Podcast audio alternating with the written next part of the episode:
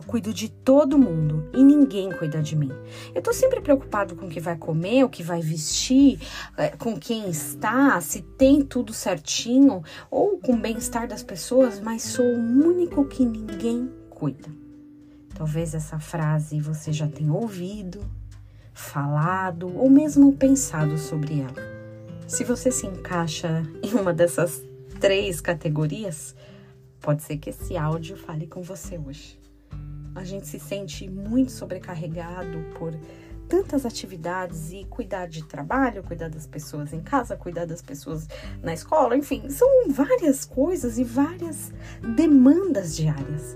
E muitas vezes a gente se sente não cuidado, se sente hum, muito demandado e sem tanta contrapartida. Muitos especialistas e não especialistas também têm diversas dicas para fazer você se sentir melhor.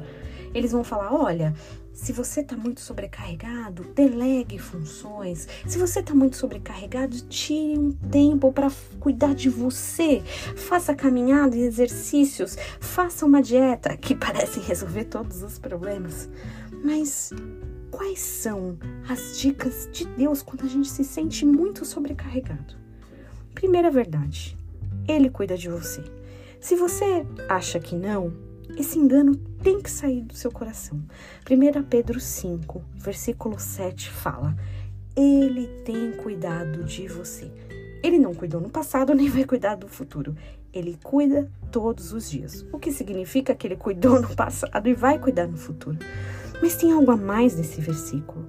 Se você for lá em 1 Pedro 5, a partir do 6, ele fala: Humilhai-vos sob a poderosa mão de Deus, para que ele em tempo oportuno vos exalte, lançando sobre ele toda a ansiedade, porque ele tem cuidado de vós.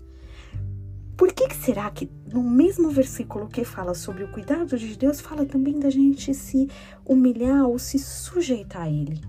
Porque às vezes a gente também se sente o centro do universo eu faço tudo, eu cuido de tudo, eu penso em tudo, eu faço tudo para todo mundo. Peraí, deixa você de lado um pouquinho e se coloque, se sujeite perante a mão de Deus. Talvez toda essa carga, essa sobrecarga que você sente ou que nós sentimos em uma época ou outra da vida também faz referência ou também é culpa dessa nossa vontade de controlar todas as coisas que estão ao nosso redor. Calma lá. Ele tem cuidado de você. Eu desejo que você tenha um dia muito abençoado, sabendo desta verdade. Ele cuida de você.